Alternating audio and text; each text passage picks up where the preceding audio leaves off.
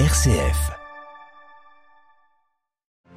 Réduire la consommation de gaz de 15%, c'est l'objectif de la Commission européenne pour faire face à une éventuelle coupure des fournitures de gaz russe. Plusieurs mesures ont été présentées hier. Déception des féministes en Turquie, Ankara ne reviendra pas au sein de la Convention d'Istanbul sur la protection des femmes. Ainsi en a décidé le Conseil d'État turc, ce qui n'arrange pas le sort des organisations féministes turques. La junte militaire malienne renvoie le porte-parole de la MINUSMA en cause un tweet du fonctionnaire onusien au sujet de l'arrestation controversée des 49 soldats ivoiriens le 10 juillet dernier. Jair Bolsonaro remet en cause le système électoral brésilien. Le président sortant qui brigue un nouveau mandat est donné perdant dans les sondages et tente déjà de discréditer une éventuelle victoire de son adversaire. Référendum constitutionnel en Tunisie dimanche. Le texte voulu par le président Kaïs ne fait pas l'unanimité. Nous verrons pourquoi dans notre dossier à suivre à la fin de ce journal. Radio Vatican, le journal Xavier Sartre. Bonjour, les Européens vont devoir faire des efforts pour réduire leur consommation de gaz. La Commission européenne a présenté hier son plan pour faire face à la chute des livraisons de gaz russe à cause de la guerre en Ukraine. Il prévoit également de remplir les stocks à 80% pour affronter l'hiver prochain. À Bruxelles, les précisions de Pierre Benazé. Pour la présidente de la Commission européenne, Ursula von der Leyen, l'éventualité d'une coupure complète du robinet du gaz russe doit être sérieusement envisagée. Le mot d'ordre, gérer la pénurie. Pour ce faire, la Commission demande à tous les États membres de réduire de 15% leur consommation de gaz, 15% par rapport à la moyenne des cinq dernières années. Ce sont les entreprises et les institutions publiques qui devront porter l'effort, car la consommation des ménages doit être protégée. Certains pays ont déjà commencé à réduire la consommation de gaz, comme par exemple les Pays-Bas ou la Finlande, qui a fait d'ailleurs partie des premiers à se voir couper le gaz par la Russie. Dans les mesures immédiates, la Commission va proposer de limiter la climatisation en été ou le chauffage en hiver, 19 degrés maximum par exemple pour le chauffage des bâtiments publics ou commerciaux, mais ces économies d'énergie devront accompagner des changements de sources d'énergie pour l'industrie, avec de nouvelles réouvertures de centrales au charbon et une extension de l'activité pour les centrales nucléaires qui devaient être fermées. Et si les réductions volontaires ne suffisent pas, la Commission propose de pouvoir déclencher un état d'alerte pour les rendre contraignantes. Pierre Benazet, Bruxelles, RFI pour Radio Vatican. Et pour l'instant, la perspective d'une coupure totale des livraisons de gaz russe semble s'éloigner quelque peu, puisque le gazoduc Nord Stream, fermé pour maintenant ces derniers jours, a redémarré ses activités ce matin, sans que l'on sache encore quelle quantité de gaz circule dans ces tuyaux. Le gouvernement italien vit sans doute ces dernières heures. Le président du Conseil, Mario Draghi, a certes obtenu officiellement la confiance des sénateurs hier, après s'être dit prêt à continuer, à condition de recréer un pacte de confiance. Mais trois partis à la base de sa coalition n'ont pas pris part au vote, réduisant d'autant le soutien au gouvernement. Mario Draghi tient cependant à s'exprimer d'abord devant les députés comme prévu ce matin avant de rendre publique sa décision. La Turquie ne fait bel et bien plus partie de la Convention d'Istanbul qui entend protéger les femmes des violences. Le Conseil d'État du pays a rejeté une demande d'annuler ce retrait du texte du Conseil de l'Europe formulé par des ONG féministes turques. Une déception pour ces dernières qui sont plus que jamais une cible du pouvoir et désormais de la justice. À Istanbul, Anand. La décision du Conseil d'État de ne pas invalider le retrait de la Convention d'Istanbul est une nouvelle déception, d'autant plus que deux procureurs de cette institution avaient donné raison aux ONG, estimant qu'un traité international ratifié par le Parlement ne pouvait pas être annulé par un décret présidentiel. Depuis le retrait il y a un an, le mouvement féministe turc a subi d'autres coups. Ces manifestations ont été réprimées plus violemment que d'habitude et sa principale ONG, la plateforme Nous stopperons les féminicides, affronte un procès en interdiction pour, je cite, activité contraire au droit et à la morale. Fidan Atasselim, secrétaire général, estime que malgré ces épreuves, le mouvement est plus mobilisé que jamais. Le paradoxe, c'est qu'après le retrait, le gouvernement a multiplié les discours prétendant améliorer les droits des femmes. En réalité, euh, nous faisons face à un pouvoir antidémocratique qui n'a jamais écouté le moindre de nos avis, qui estime qu'il sait tout mieux que tout le monde. Et plus nous sommes fortes, plus leurs contradictions éclatent au grand jour. Les militantes féministes n'ont pas tiré un trait sur la Convention d'Istanbul et elles ne sont pas les seules. Presque tous les partis d'opposition ont promis le retour de la Turquie dans la Convention en cas de victoire aux élections de juin 2023. À Istanbul, un pour Radio Vatican. Neuf civils irakiens ont été tués et 23 blessés hier dans la région autonome du Kurdistan par des tirs d'artillerie de l'armée turque. C'est ce qu'a dénoncé le premier ministre irakien Mustafa al-Kazimi qui fustige une violation flagrante de la souveraineté irakienne.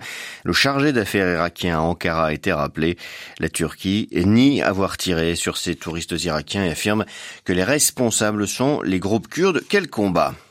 Prestation de serment du nouveau président sri-lankais ce matin, Ranil Wickremesinghe, juste après son élection hier par le Parlement, a promis des mesures sévères contre ceux qui recourent à des moyens antidémocratiques semblables à ceux ayant conduit au départ de son prédécesseur, Gotabaya Rajapakse.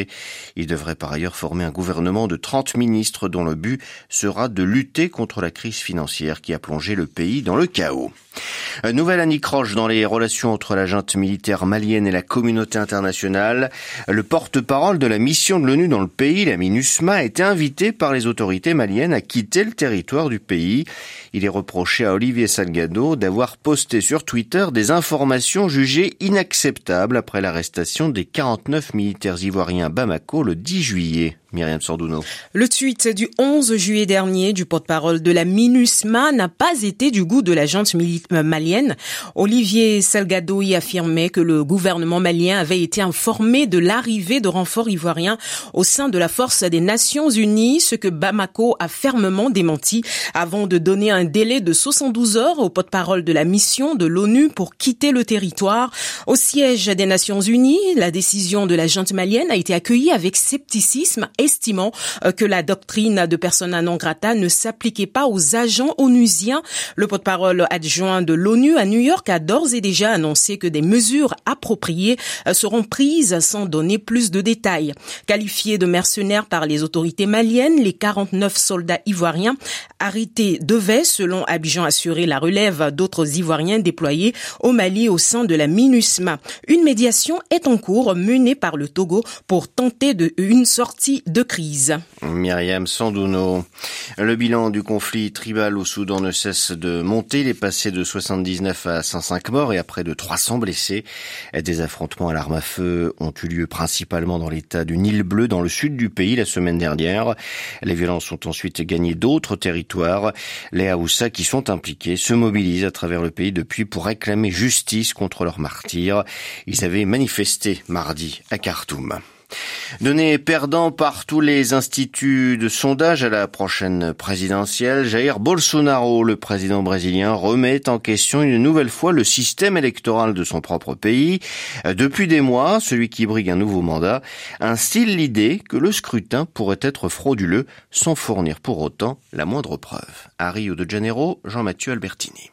Des conseillers ont bien tenté de l'en dissuader, mais Jair Bolsonaro est du genre têtu. Devant un parterre d'ambassadeurs médusés, il a une fois de plus essayé de discréditer le système électoral brésilien. La presse locale dénonce des données erronées, voire des allégations fantaisistes, mais peu importe pour Jair Bolsonaro, qui continue de parier sur la stratégie de confrontation qu'il a fait élire en 2018. Reste qu'à l'époque, il jouait le rôle de l'outsider, tandis qu'il est maintenant jugé sur son bilan. Or, son style agressif fatigue une partie de la population qui fait face à de graves problèmes économiques. Pour beaucoup d'observateurs, ce genre d'initiative sert avant tout à préparer le terrain pour une probable défaite.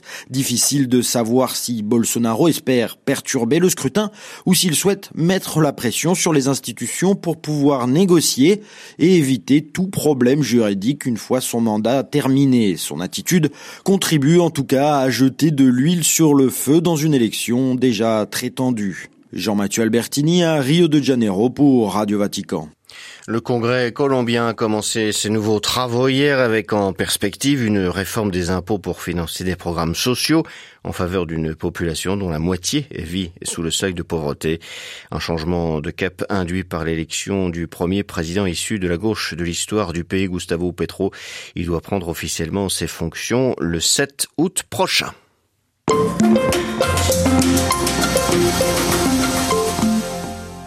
Les Tunisiens sont attendus aux urnes dimanche prochain. Ils sont appelés à voter pour ou contre le projet de nouvelle constitution dévoilé le 30 juin dernier par le président Kaïs Saïed, puis amendé quelques jours plus tard. Ce projet, en effet, ne fait pas l'unanimité. Il a été même désavoué par le président de la commission chargée de rédiger le texte. Sadok Belaïd accuse le président tunisien de l'avoir modifié, estimant qu'il pourrait ouvrir la voie à un régime dictatorial en Tunisie. Les partis d'opposition et plusieurs ONG ne cachent pas de leur côté leur inquiétude. Alors, que prévoit exactement ce texte? Vincent Gesser est politologue et sociologue, spécialiste de la Tunisie.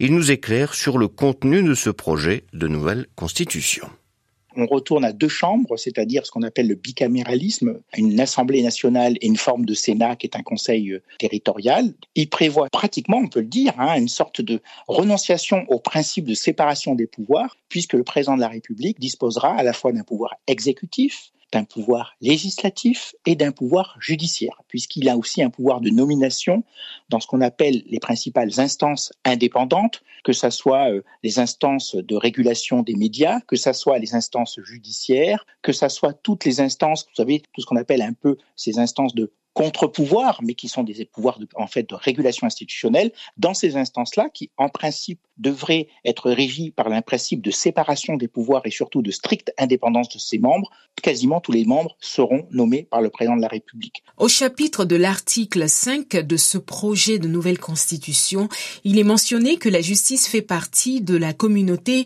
euh, islamique et que l'État doit travailler pour atteindre les objectifs de l'islam. Un article qui a été très critiqué. Amnesty international estime qu'il pourrait autoriser la discrimination contre d'autres groupes religieux. Qu'en dites-vous? Le président à la fois efface la référence à l'islam dans l'article 1 de la Constitution, ce qui a parfois été interprété par certains par un renforcement euh, de la sécularisation de l'État tunisien, mais en même temps, il réintroduit des références islamiques et religieuses fortes à l'intérieur et, comme vous l'avez dit, dans l'article 5 de la Constitution. On voit bien qu'il n'y a pas du tout de renforcement de la sécularisation et du principe de séparation entre l'Église et l'État, on pourrait dire. Là, c'est plutôt entre la religion, l'islam et l'État. De ce point de vue, là le président pousse très loin un processus de rationalisation en relativisant la séparation entre l'Église et l'État, l'Église entre guillemets, c'est pas une Église, c'est bien sûr la religion musulmane, mais surtout en contrôlant, je dirais, la question de la religion. On est moins dans une rupture avec ce qui existait avant en Tunisie. On a souvent présenté à tort la Tunisie de Bourguiba et de Ben Ali comme une Tunisie laïque. On disait c'était le seul État laïque du monde arabe. C'est une erreur totale. En Tunisie, on est dans une forme effectivement de réformisme musulman, mais qui était toujours très strictement contrôlé et encadré par l'État. Et on peut dire d'une certaine manière, Kais à ce niveau-là, se situe plutôt dans une continuité, non pas par rapport finalement à la Révolution ou à l'Assemblée euh, constituante précédente, mais plutôt dans une continuité dans ce rapport à l'État. Il le rationalise, c'est-à-dire qu'il renforce la centralisation, le contrôle étatique sur le champ religieux et il refait de la référence à l'islam une référence centrale, un peu, je dirais, comme une référence de contrôle social, comme une référence de contrôle moral et comme une référence de contrôle politique. Le président tunisien est accusé par le juriste Sadok Belaïd, qui était en charge d'élaborer ce projet de nouvelle constitution, d'avoir modifié le contenu du texte. Selon vous, que recherche le président tunisien avec ce projet de constitution? Le président de la République, Kais Saïd, est quelqu'un qui est assez sincère dans sa démarche, c'est-à-dire qu'il y croit. Il pense qu'aujourd'hui, il y a une sorte de fusion, de rapport euh, privilégié entre lui et le peuple. Je suis le peuple, le peuple est moi. Et donc, de ce point de vue-là, il exprime dans ce texte constitutionnel une volonté d'établir une sorte de confiance exceptionnelle, mais durable, entre lui et le peuple. De ce point de vue-là, faire avancer le pays vers un horizon. Donc, finalement, ce texte constitutionnel, on a souvent interprété ça comme un pur projet de constitution de réforme des institutions, mais c'est une sorte d'utopie politique du président qui prétend se placer en position de sauveur de la Tunisie. Ce qu'il cherche en fait dans ce texte, c'est de sceller par une sorte de pacte constitutionnel cette relation qu'il considère lui-même comme exceptionnelle et privilégiée entre le peuple et lui. Interrogé par Myriam Sandono, Vincent Gesser, politologue et sociologue spécialiste de la Tunisie, était l'invité ce matin de Radio Vatican.